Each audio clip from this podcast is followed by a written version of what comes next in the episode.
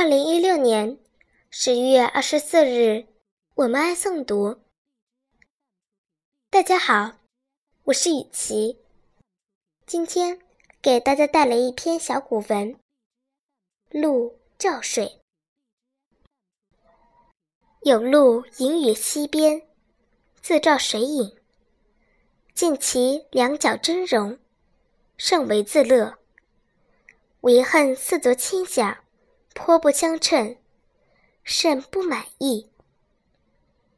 正叹恨间，忽闻猎者带犬自远而来，鹿极为奔避，幸得四足清洁。猎犬追至，鹿则逃入竹林，乃被两脚阻挠竹上，欲进不能，遂知为犬所捕。